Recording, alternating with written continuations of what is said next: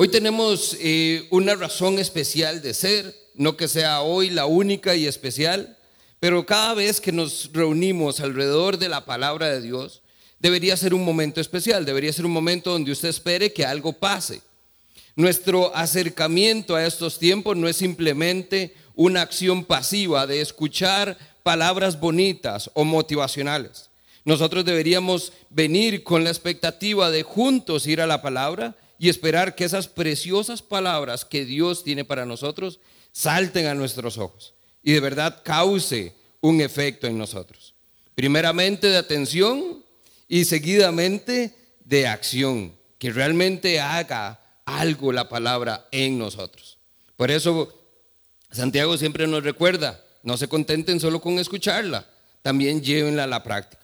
Jesús les dijo, dichosos son ustedes si obedecen mis mandamientos. Em, una expectativa del efecto que la palabra tiene en nosotros y no podemos pasarlo por alto. Ahora, ¿cómo? ¿Cómo es posible que yo tomando un libro o leyendo desde un teléfono pueda esperar que algo pase? Y ahí es justamente donde tenemos el tema de hoy. Es el Espíritu Santo. No es que el teléfono que usted tiene tiene ya una nueva tecnología, que entonces algo hace en usted.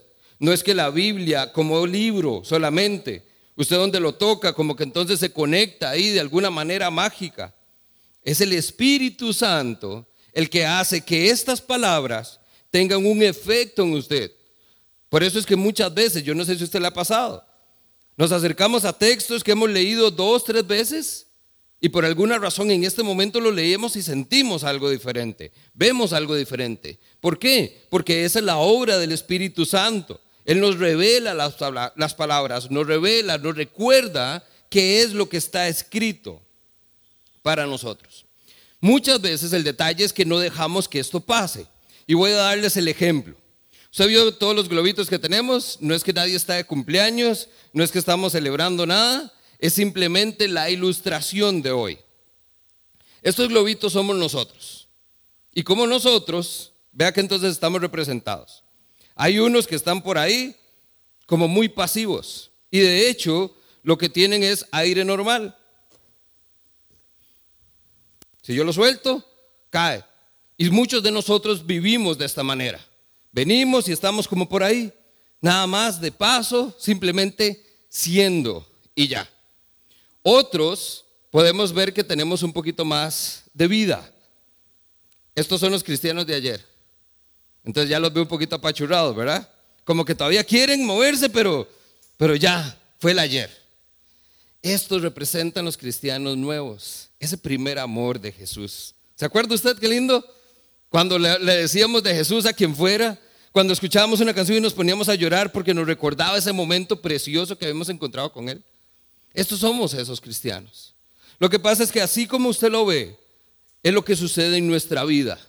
De alguna manera nos vamos apachurrando un poquitito hasta que simplemente ya ni nos podemos mover y dejamos ser. No quiere decir que el Espíritu Santo no esté en nosotros. Están llenos los globitos.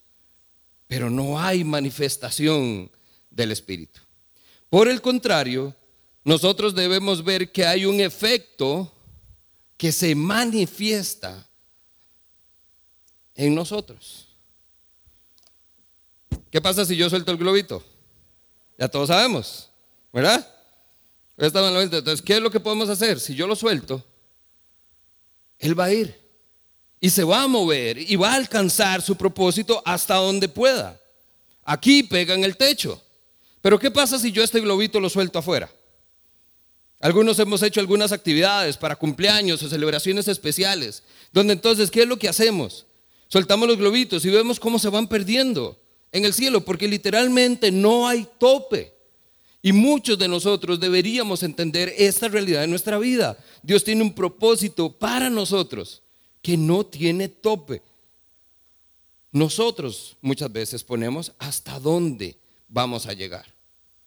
Ahora, la representación, los globitos están llenos. Esto tiene helio y este es el Espíritu Santo el Espíritu Santo, dice la palabra, que nos llena a nosotros los creyentes. Si el Espíritu Santo nos llena, puede que entonces nos llene un poquitito o nos llene un montón, ¿cierto? Y lo que nosotros tenemos que ver es que la llenura del Espíritu Santo causa un efecto. En este caso, de subir, de movernos, o también puede causar un efecto interno. Déjeme demostrárselo. Ustedes han escuchado el efecto que hace el helio En una persona cuando genera en nosotros. No lo hago más porque si no me mareo y no puedo continuar. Familia, de esta misma manera, nosotros tenemos que ser conscientes de que el Espíritu Santo, si está en nosotros, causa transformación.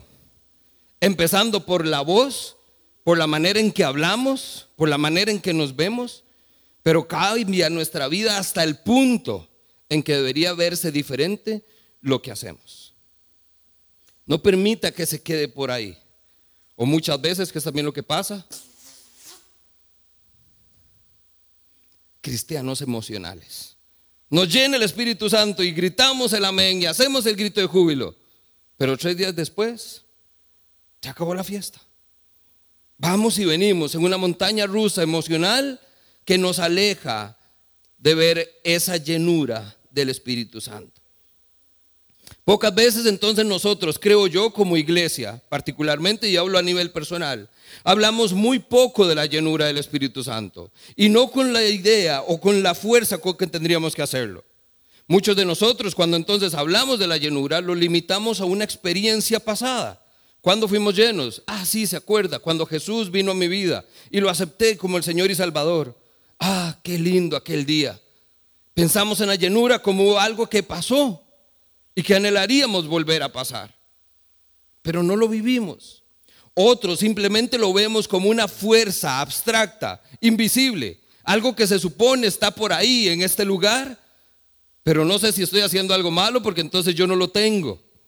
Una vez me pasó con un chico en un viaje misionero. El Espíritu Santo se manifestó, había sanación, había realmente personas, había gente hablando en lenguas, había toda una, una situación, un ambiente sobrenatural. Y veo yo un chico sentado en una esquina llorando. Yo me acerco porque creo que le tocó el Espíritu Santo. Y me dice, no, no sé qué tengo porque no siento nada. El Espíritu está haciendo cosas maravillosas y aquí estoy yo y no siento nada. Porque creemos que esa fuerza abstracta hay que tener algún dominio, hay que tener algún control, tenemos que aprender a usarla. Y muchas veces nos menospreciamos porque son otros los que están llenos del Espíritu Santo. Ah, como aquel es el que habla en lenguas, él es el que tiene la llenura. ¿Y yo qué tengo entonces? Limitamos esa experiencia a doctrinas o a prácticas en iglesias que no tienen nada que ver. Y es por eso que muchas veces cuando nosotros no entendemos bien lo que es la llenura del Espíritu Santo, familia, nos perdemos de vivir en la sobrenaturalidad de Dios de una manera especial. Porque recuerde que Dios es natural, pero también es sobrenatural. Lo que usted espera ver en esta vida, los cambios que usted espera ver, eso puede suceder y pasa. Pero la pregunta, y es la que casi siempre nos hacemos en la iglesia, ¿Por qué no vemos milagros, señales y prodigios como lo vio la iglesia primitiva? ¿Por qué no vemos a un Pedro diciéndole al lisiado, no tengo nada, pero en el nombre de Jesús vaya, ande? Y caminó. ¿Por qué no vemos que estas cosas pasen? Porque limitamos la manifestación del Espíritu Santo a una experiencia pasiva y pasada, cuando podría ser algo muy vívido y presente. Acompáñeme a Efesios capítulo 5. Hoy vamos a dejar que Pablo nos guíe un poquitito en esta aventura de la llenura del Espíritu Santo. ¿Y qué significa ser llenos del Espíritu Santo? Que sería la pregunta obvia el día de hoy. Hoy vamos a tener algunas preguntas obvias, con respuestas obvias en la palabra, y vamos a tener algunas preguntas incómodas que espero yo le haga reflexionar. Efesios, vamos al capítulo 5, vamos a estar a partir del verso 15. Pablo está hablando de cómo es la vida en el Espíritu, de cómo se vive en la luz o se camina en la luz. Y el verso 15, hacia el final del capítulo, Pablo dice lo siguiente. ¿Están conmigo? Efesios 5, capítulo 5, eh, versículo 15. Así que tengan cuidado de su manera de vivir. No vivan como necios, sino como sabios, aprovechando al máximo cada momento oportuno, porque los días son malos. Por lo tanto, no sean insensatos, sino que entiendan cuál es la voluntad del Señor. Y aquí viene el verso clave para nosotros hoy. No se emborrachen con vino, sino sean llenos del Espíritu Santo. Pablo les aclara, el vino lleva al desenfreno, por eso llénense. Otras versiones dice, sean llenos del Espíritu Santo. Ahora entonces, un par de cositas que notamos acá. Pablo está dando un mandato. Pablo está diciendo, sean llenos. No es una sugerencia, no es opcional. Nosotros como creyentes deberíamos ser llenos del Espíritu Santo. Entonces la pregunta obvia les decía, primera, ¿qué significa ser lleno del Espíritu Santo? Muchos de nosotros entonces estamos confundidos por estas experiencias pasadas en otras iglesias o en nuestra forma en que fuimos criados, donde se ve limitada en una manera natural la sobrenaturalidad de Dios. Y por eso no vemos el significado. Voy a compartirle algunos textos, usted puede seguir ahí el bosquejo, ahí están todas las citas. Hoy son de esos días donde yo hablo menos y dejo que la palabra simplemente demuestre cuál es el mensaje que Dios tiene para hoy.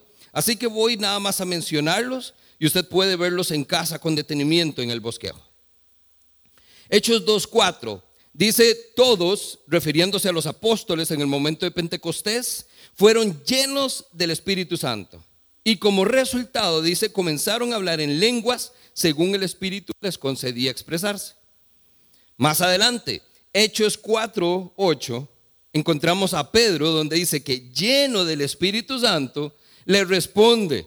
Aquí es donde Pedro hace una declaración asombrosa y hace una predicación y muchos creyentes conocen a Jesús y experimentan la llenura del Espíritu Santo. Hechos 4:31, un poquitito más adelante. Después de haber orado, dice, tembló el lugar en que estaban reunidos y todos, todos fueron llenos del Espíritu Santo. Y como resultado, se proclamaba la palabra de Dios sin temor. Ahorita nosotros como que nos titubea a veces y venimos a tiempos donde hay que hacerlo sin temor. Más adelante, Hechos 6, hermanos, escojan entre ustedes a siete hombres de buena reputación. Este es el momento donde los apóstoles ya tienen una tarea eh, cargada sobre sus hombros de guiar la iglesia y entonces dicen, no es bueno que ellos estén eh, haciéndolo todo. Les dan la idea, escojan siete hombres para que ayuden a limpiar las mesas mientras ustedes se dedican a la predicación. ¿Y cuál era el requisito? ¿Qué fue la sugerencia de que debería tener estos hombres? Llenos del Espíritu Santo y de sabiduría para poder encargarles esta tarea. La llenura del Espíritu Santo. Aquí estamos en Hechos y Hechos, recuerde, es la narración de la iglesia primitiva. Y siga usted la narrativa de Hechos, llegando hasta el último capítulo y nosotros todavía hoy y podemos seguir encontrando ejemplos de cómo las personas llenas del Espíritu Santo hacen cosas sobrenaturales y asombrosas en este mundo. Ahora, no solo fueron ellos, vámonos un poquitito atrás. Ah, es que ya ahí había sido Pentecostés, ya ahí estaba el Espíritu Santo. Antes de eso, Lucas 4, verso 1, nos dice de Jesús, lleno del Espíritu Santo, volvió del Jordán y fue llevado por el Espíritu al desierto. Oh, eh, ahí son de las cosas donde uno dice un alto. Jesús fue lleno del Espíritu Santo. Vámonos más atrás todavía. Lucas nos cuenta en 1.67 que Zacarías, lleno del Espíritu Santo, profetizó quién y qué haría su hijo, Juan el Bautista. Es decir, nos vamos y vemos que entonces, desde el principio de los tiempos, en el Antiguo Testamento y durante toda la narrativa de la iglesia, vemos como la llenura del Espíritu Santo hace que los que, que los que creen que los creyentes, los cristianos, que es el término que deberíamos usar para parecernos a Cristo, aunque pareciera que no lo somos, hagan algo sobrenatural en este mundo. La llenura está, familia. Y ahorita lo vamos a ver en concreto. La manifestación de esa llenura es la que pareciera que no siempre está. Cuando Pablo entonces nos dice, sean llenos del Espíritu Santo, Pablo nos está haciendo una exhortación a que entonces dejemos que el Espíritu Santo se manifieste en nosotros. No lo limite, no, ceda ante este mundo, más bien déle el control de su vida, entréguele su vida al Espíritu Santo, deje que Él sea el que tome sus decisiones. Ser llenos del Espíritu Santo nos habla de someternos a Él y de entregarnos a su guía y a su sabiduría. Aquí es entonces donde nosotros entendemos que cada creyente, a partir del momento en que pone su fe en Cristo Jesús, es lleno del Espíritu Santo. Porque el poder creer en Jesús es el resultado de que el Espíritu ya está en nosotros para que esa revelación del Evangelio puro de Jesucristo sea una realidad en nuestra vida. Usted cree en Jesús e inmediatamente es lleno del Espíritu Santo. Ahí está. La pregunta es, ¿qué pasa? ¿Y por qué muchas veces no lo vemos o no lo dejamos hacer? Cuando Pablo entonces nos dice, sean llenos del Espíritu Santo, permítame decirle un par de interpretaciones que tomo yo de esta exhortación de Pablo. Pablo lo primero que nos está diciendo es entonces, vivan bajo los efectos del Espíritu Santo. ¿Por qué vivir bajo el efecto del Espíritu? Vea el verso 18, y es donde Pablo hace una comparación muy interesante que conlleva también dos elementos. El verso 18 tiene un contraste enorme. Recuerde que contraste es dos cosas opuestas. Dice, no tomen vino, llénense del Espíritu. No se llenen con el vino, llénense con el Espíritu. Pero también hay una similitud en lo que Pablo está diciendo, que es cuál es el efecto que tiene el licor en las personas que lleva al desenfreno y cuál es el efecto que tiene el Espíritu Santo. Entonces veamos esto. Lucas 1.15. Cuando Pablo utiliza este, este concepto de no se emborrachen, no simplemente es, no, no es que no tomen licor. Entiéndase que esto es algo que viene en un contexto de cómo fue escrito y quienes lo escuchaban. Por ejemplo, Lucas 1.15 dice, porque Juan el Bautista será un hombre, de, un gran hombre delante del Señor. Jamás tomará vino ni licor y será lleno del Espíritu Santo desde antes de su nacimiento. Había un voto para estas personas, entonces el no tomar vino ni licor les permitía entonces ser llenos del Espíritu Santo para cumplir ese propósito. Ahora, vea lo interesante, Hechos 2, la venida de Pentecostés, versos 12 y 13, cuando dice que el Espíritu Santo viene sobre los apóstoles y comienzan a hablar en lenguas, y hay una manifestación sobrenatural del Espíritu, vea lo que dice el texto. Desconcertados y perplejos, los testigos, los que estaban viendo lo que sucedió, se preguntaban, ¿qué quiere decir esto? Y otros, dice, se burlaban y decían, ah, lo que pasa es que están borrachos. Es el efecto del licor en ellos. Pedro más adelante nos cuenta la historia. No, no, no, no, no se malentienda, son las nueve de la mañana. Aunque hay algunos que les gusta el chaguito a las 9 de la mañana, pero seguimos orando por ellos. No están borrachos. No, no confunda. Están llenos del Espíritu Santo. Ahora entonces, ¿qué significa esta llenura a partir de no tomar licor? El contraste es esto. ¿Qué pasa cuando usted toma licor o el vino? Que es el ejemplo que está dando Pablo. Hay un efecto en usted. Entonces, Usted se puede tomar una copita y no pasa nada, pero se toma cuatro y ya algo pasa. El exceso, el consumo excesivo de licor es el que hace daño. Y por eso vean qué es lo que está diciendo Pablo. No se llenen con licor porque esto lleva al desenfreno. Puede que sea su historia, tristemente es mi historia, pero puede que usted conozca la historia de alguien más y todos relacionamos esto. Todos hemos tenido a alguien que ha hecho el ridículo en una fiesta. Todos tenemos a alguien que usted ha dicho en qué momento abrió la boca y dijo lo que dijo. ¿Por qué? Porque está bajo los efectos del alcohol. El alcohol desinhibe y entonces hace que la persona se sienta, haga cosas y diga cosas que de otra manera no diría. ¿Por qué? Porque estamos dejando que ese desenfreno tome control de nuestras vidas. Pablo dice, no hagan eso, al contrario, llénense del Espíritu Santo. Así no van al desenfreno y no van a tener nada de que arrepentirse. Pero por otro lado, también es una gran similitud. Porque Pablo está diciendo, así como ustedes saben entonces que ese desenfreno, ese efecto que genera el licor en su vida, entonces presten atención. Si ustedes no consumen licor, no consumen vino, y ustedes consumen el Espíritu Santo, se llenan del Espíritu Santo, ¿qué va a tomar control de su vida? El Espíritu. Y ahí sí entonces familia, dele rienda suelta. Déjelo. Deje que ese efecto de verdad lo haga hacer cosas que usted jamás se imaginó hacer. Esta es la historia y mi mamá les puede dar testimonio de eso. Si no fuera por la llenura del Espíritu Santo, yo no estaría aquí porque yo era tímido y no le hablaba a nadie. Si no fuera por el Espíritu Santo, no haríamos cosas que Dios tiene para nosotros. ¿Por qué? Porque ahí es donde decimos, me da pena, no tengo el talento, yo no soy capaz y todas las excusas. Pero cuando somos llenos del Espíritu Santo, el efecto sobrenatural que hay de esa llenura nos permite entonces ahí sí vivir llenos del Espíritu Santo y bajo los efectos que el Espíritu tiene sobre una persona. Amén. Ahora, aquí es donde hago el paréntesis, porque eso se tiene que notar. ¿Cómo identifica usted un borracho en la calle? Por cómo camina, ¿cierto?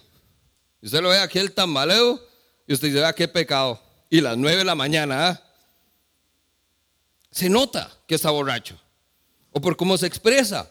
O a veces llega alguien a decirle algo y usted le llega aquel tufo que usted dice, santísima. Se nota, es evidente.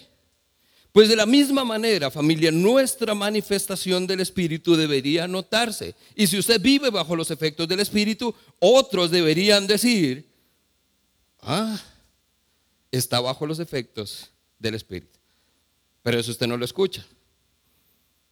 Señalamos al que viste mal, señalamos al que está bajo los efectos del licor, señalamos al que está bajo los efectos de la droga, pero no señalamos nunca, en el buen sentido, a la persona que dice está lleno del Espíritu Santo y vea los efectos que tiene en la vida. Así que aquí es donde viene la primera de tres preguntas incómodas. Espero que esto le haga reflexionar.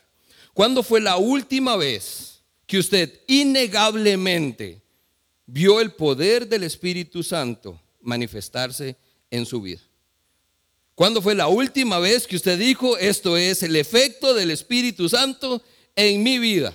Porque de lo contrario, no podría ser. No encuentro otra explicación. Y ahí es entonces donde yo nada más veo los ojillos aquí como, pero para ver cuándo fue. Vienen las parejas, ¿verdad? Está el esposo. ¿Se acuerda cuándo fue? Es que yo no me acuerdo. Ayúdeme. Familia, ¿por qué tenemos que pensar que eso fue la experiencia pasada? ¿Por qué no poder responder, fue ahorita, fue antes de salir de la casa, me monté en el carro, fue aquí en el tiempo de adoración? ¿Por qué no la manifestación de ese efecto del Espíritu no se nota recientemente, sino como una experiencia de hace algún tiempo o tristemente de hace mucho tiempo.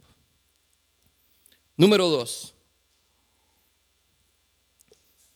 Si Pablo cuando nos dice ser llenos del Espíritu Santo significa vivir bajo los efectos del Espíritu, Pablo también nos está diciendo que ser llenos del Espíritu Santo es vivir la sobrenaturalidad de Dios. Y me explico un poquito con esto. Cuando nosotros somos salvos, cuando una persona es salva, recibe el Espíritu Santo. Y ahí está. Ahora, ¿qué pasa? ¿A dónde está? ¿Qué nos llena el Espíritu Santo? Y ahí es donde tenemos que ver algunos efectos. Permítame compartir algunos textos. Juan 14, 16. Este es Jesús hablando con sus discípulos y les dice, yo le rogaré al Padre y Él les dará otro consolador para que esté con ustedes para siempre. Consolador es Paracletos, que es Espíritu Santo, es el Espíritu de Dios. Juan 16, 6 dice, al contrario, como les he dicho estas cosas, ustedes se entristecen. De nuevo, Jesús les dice, yo me voy. Y entonces los discípulos se entristecen. Pero Él les dice, no tienen que entristecerse. Les conviene que yo me vaya, porque si no me voy, el otro consolador no vendrá a ustedes. Si yo no me voy, el Espíritu Santo no viene a ustedes. Y ya les dijo, les conviene que yo me vaya, porque entonces así el Espíritu les será enviado a ustedes. Viene a nosotros el Espíritu. Ahora, ya eso se cumplió con los discípulos y se cumple con nosotros. Viene el Espíritu. Ahora viene entonces Romanos 8:11. Y si el Espíritu que levantó a Jesús entre los muertos es el mismo que habita en nosotros, el mismo que levantó a Jesús entre los muertos, que dio vida a Cristo, también dará vida a sus cuerpos mortales. ¿Qué hace el Espíritu Santo cuando llega? Nos da vida. La primera manifestación debería ser alguien vivo. Es el globito que está ahí manifestándose, alcanzándose el propósito de Dios. No el que está por aquí, que ya parece como que ya caducó. Hechos 1.8. Este es el que usted quizás ha escuchado o conoce. Pero cuando venga el Espíritu Santo sobre ustedes, van a recibir. ¿Qué reciben? ¿Qué va? Ese Espíritu está todavía ahí. ¿Qué reciben? Poder. Pero entonces, ¿por qué no lo decimos? Porque es otro. Yo no. Ahí es donde volvemos a ver quién, quién tiene el poder del Espíritu Santo. Pero ¿por qué recibimos poder? Porque si es el mismo Espíritu que levantó a Jesús entre los muertos, imagínese la clase milagro ese día en la tumba. Y ese es el mismo Espíritu que está hoy en mí. Entonces, ¿por qué podríamos pensar que hacemos menos? Jesús les dijo a sus discípulos, ustedes harán grandes cosas, mayores a las que yo he hecho. Y usted se pregunta, no, es que Jesús era Jesús. Y yo voy a hacer algo tan grande como Él o más. ¿Por qué? Porque Jesús les dijo, sí, porque les conviene que yo me vaya y ya no voy a ser yo, va a ser el Espíritu, que ya no va a estar solo entre ustedes, sino va a estar en ustedes. Volvemos a Pentecostés, Hechos 2.4. Todos fueron llenos del Espíritu Santo y comenzaron a hablar en lenguas según el Espíritu les, les concedía expresarse. Todos comenzaron a hablar en lenguas, todos tuvieron una manifestación sobrenatural del Espíritu Santo que hizo que otras personas se asombraran. Ahora, no me lo malentienda, esto no es lo único que pasa. No se limita a hablar en lenguas, porque por eso es que hay muchas iglesias que si usted no habla en lenguas, no puede servir, no puede estar, porque entonces usted no ha recibido el Espíritu Santo, porque no se le nota. Pero es que el Espíritu no solo dio el don de hablar en lenguas. Acompáñeme a 1 Corintios, capítulo 12. Y ese es el tipo de textos que usted puede ponerle una marquita, lo lee en casa y lo estudia. 1 Corintios 12, versos 7 en adelante, dice, a cada uno de ustedes se le ha dado una manifestación especial del Espíritu para el bien de los demás. El Espíritu no se manifiesta para beneficio propio, se manifiesta para el beneficio de otros. A unos Dios les dio el poder del Espíritu para tener sabiduría, a otros por el mismo Espíritu conocimiento, a otros por el mismo Espíritu fe. Y ahí es donde sigue, a otros dones para sanar enfermos, poderes milagrosos, profecía, discernir espíritus, hablar en lenguas, interpretar lenguas, y todo esto lo hace un único espíritu para que cada uno tenga una manifestación que Él da. Cada uno de nosotros tiene la manifestación del Espíritu. Cada uno de nosotros ha recibido ese don especial. La pregunta entonces es, ¿cuál? ¿Usted cree que no ha recibido nada? Usted, ahí es donde creo yo que muchas veces fallamos, porque ¿cuántos de nosotros nos hemos hecho la pregunta? ¿Cuáles son mis dones? ¿Qué me dio Dios cuando recibí a Jesús y el Espíritu Santo llegó a mi vida? Hace poco teníamos esa conversación y entonces uno se queda como, no sé. Dígame, ¿usted qué ve en mí? No, usted lo tiene.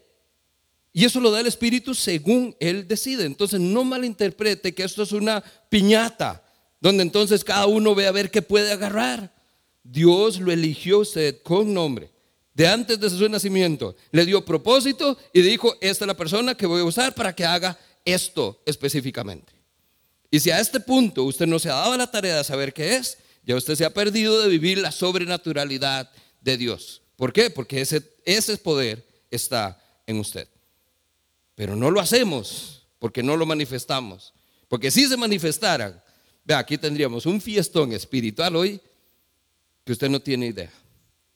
Pero como dejamos que los que sí tienen dones, que los que sí han mostrado su talento, sean los que se encarguen de la fiesta, muchos de nosotros estamos ahí simplemente esperando y la sobrenaturalidad de Dios no es una realidad en nuestra vida. Segunda pregunta entonces. Si usted tuvo un encuentro sobrenatural con Jesús y recibió el Espíritu Santo, y por ende entonces usted recibió capacidades sobrenaturales, ¿no debería usted vivir un estilo de vida sobrenatural? Si todo fue sobrenatural, ¿no debería usted vivir la sobrenaturalidad de Dios? Porque entonces parece que no lo hacemos. ¿Qué significa ser lleno del Espíritu Santo? Significa ser consciente de la realidad que el Espíritu está en mi vida y por ende vivo bajo sus efectos y vivo en la sobrenaturalidad de Dios. Ahora, entonces la pregunta del millón, ¿cómo?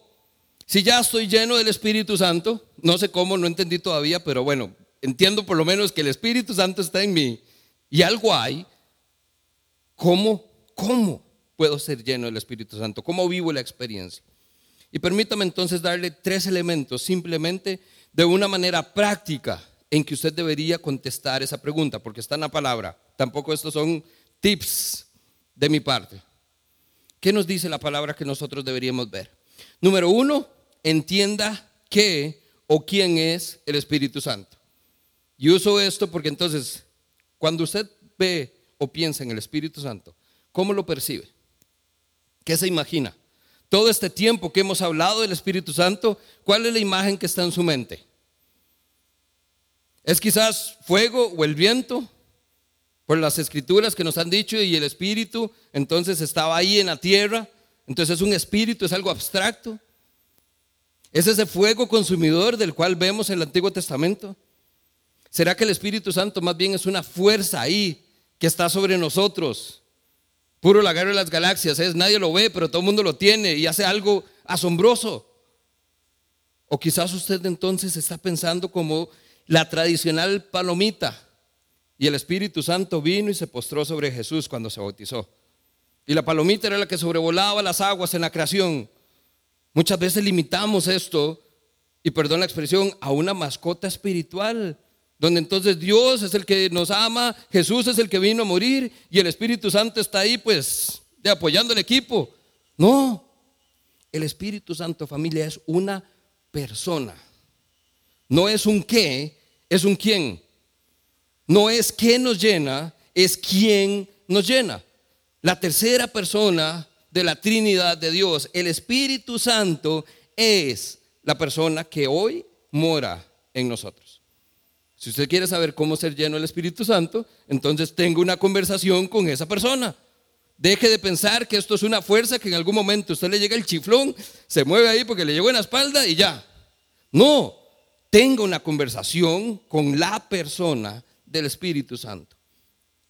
Número dos, reconozca entonces dónde está esa persona. Porque dice Juan 14, 17, el Espíritu de verdad, el Espíritu Santo, al cual el mundo no puede recibir porque no le ve ni le conoce, pero ustedes sí lo conocen porque mora en vosotros y está con vosotros el Espíritu Santo, y aquí es donde ni yo lo entiendo, pero no sé cómo, está dentro de mí. Una persona está dentro de otra persona. No lo podemos explicar, pero no importa. Esa es la sobrenaturalidad de Dios. Asombroso. Hay una persona viviendo en mí que entonces debería, tal vez muchas veces, ser mejor que sea Él el que se manifieste y no yo. Y número tres, si entonces esa persona está en usted, permítale actuar. Deje que entonces quien está en usted haga lo que tiene que hacer. No lo amarre, no lo, no, lo presione, no lo deje ahí, apartadito, arrinconado. Tres cosas rápidamente. No lo resistan al Espíritu Santo. Hechos 7:51 dice, tercos y duros de corazón torpes de oídos. Todos ustedes son iguales que sus antepasados. siempre andan resistiendo al Espíritu Santo. Y perdón si eso fue una pedrada y yo hay que cambiársela. Pero cuando yo leo ese texto, yo, híjole, torpes y tercos de oído por andar resistiendo al Espíritu Santo. Cuando usted siente que no tiene que hacer algo, créame, no fue que la pizza le cayó mal la noche anterior. Ese revoltijo que usted siente es el Espíritu Santo diciéndole, no lo haga. Pero ahí estamos nosotros, tercos, duros de corazón, no haciendo lo que el Espíritu Santo nos manda hacer. No se resista al Espíritu Santo. Número dos, no lo agravie, no le haga daño, no lo haga sentir mal. Y usted dice, bueno, pero es que jamás, ¿cómo podría yo? Efesios 4, versos 30 en adelante. No agravien al Espíritu Santo de Dios con el cual fueron sellados para el día de la redención. Y vea lo que dice, 31. Abandonen toda amargura, ira, enojo, gritos, calumnias y toda forma de malicia. ¿Cuándo se pone triste el espíritu? Cuando usted anda en estas, cuando usted anda haciendo lo que no tiene que hacer, diciendo lo que no tiene que decir y comportándose como no se tiene que comportar. No solo sufre la otra persona, no solo sufre usted, sufre el Espíritu Santo que está en usted. Dice el verso 32, más bien sean bondadosos y compasivos unos con otros, perdónense mutuamente, así como Dios los perdonó a ustedes en Cristo Jesús. Cuando usted no se resiste al Espíritu Santo y no lo agravia, el Espíritu Santo va a mostrar estas cualidades.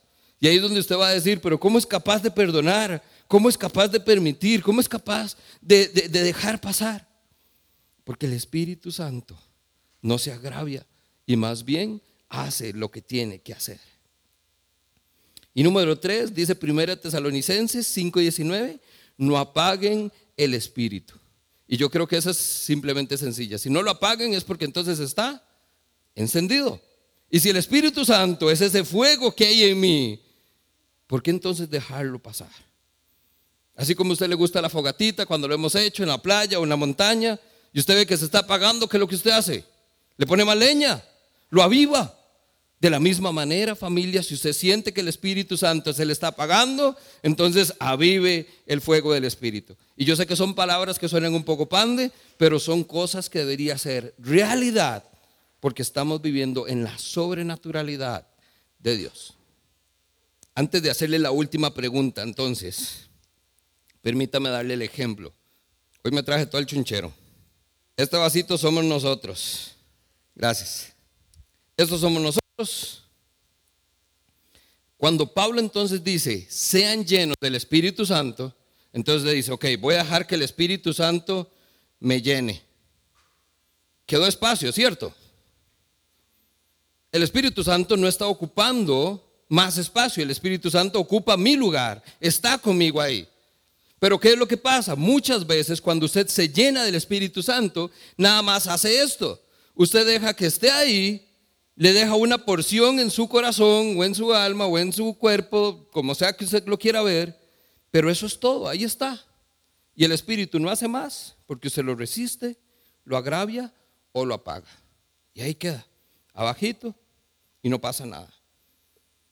Pero por el contrario, cuando Pablo dice, sean llenos del Espíritu Santo y vivan bajo los efectos del Espíritu Santo, comenzamos a ver que entonces el Espíritu Santo comienza a transformar. Así como el aire transformó mi voz, comenzamos a ver que algo cambia, algo pasa y algo se transforma. Y lo que antes era leche y chocolate, ahora es leche de chocolate. Y esta es la meriendita de mis hijos todos los días. Póngales un vaso de leche y un pedazo de chocolate a ver si lo comen. No. Pero denle leches de chocolate y se lo toman cor cor. ¿Por qué? Porque no es lo mismo. No es lo mismo que los dos estemos conviviendo juntos, compartiendo espacio, a que la llenura del Espíritu Santo esté realmente en mi vida. Y la transforme y la haga diferente. Y créame, la llenura del Espíritu Santo endulza su vida de una manera que las cosas no pueden ni deben volver a ser iguales. Ahora, con esta ilustración, permítame entonces hacerle la última pregunta. Entendiendo que todos debemos ser llenos del Espíritu Santo, Y Leo, ¿me ayudas ahí con una imagencita? Vea el vaso de chocolate o vea la imagen que usted tiene en pantalla.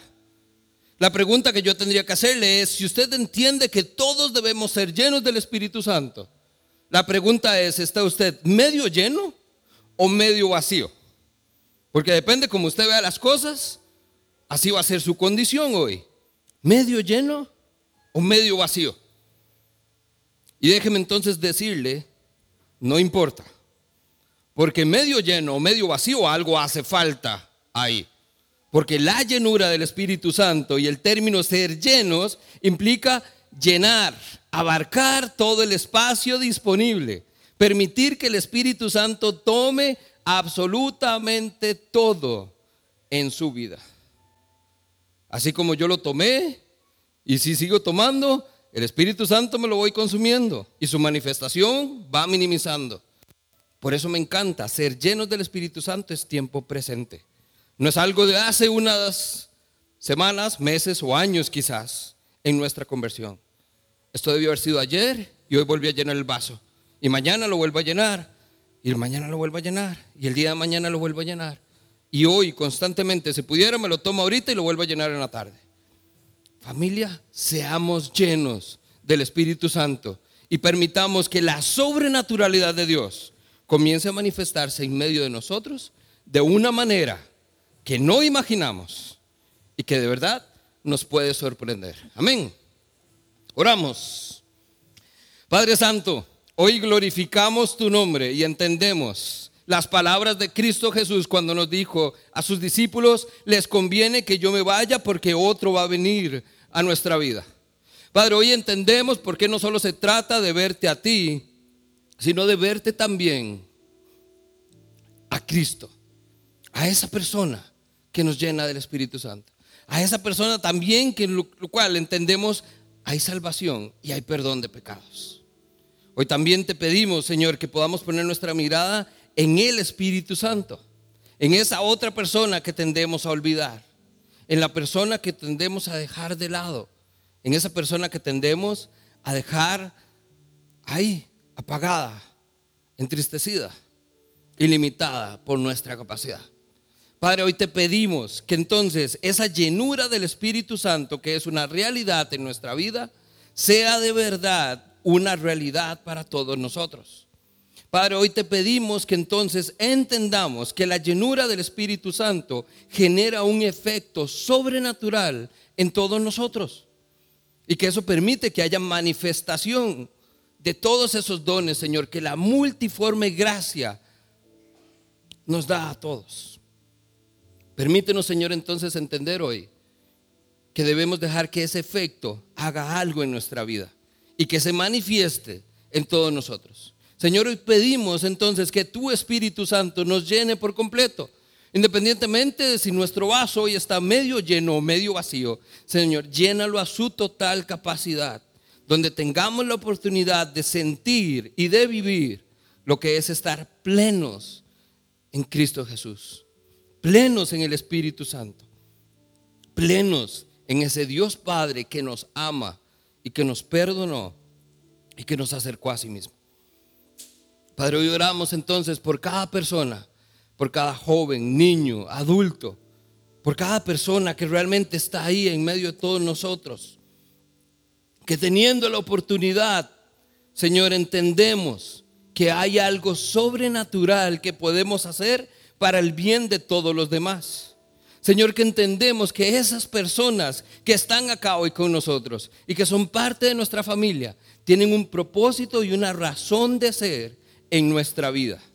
Y hay oportunidad para hacer el bien a otros y para compartir esa multiforme gracia manifestada de una manera sobrenatural en cada uno de nuestros espacios.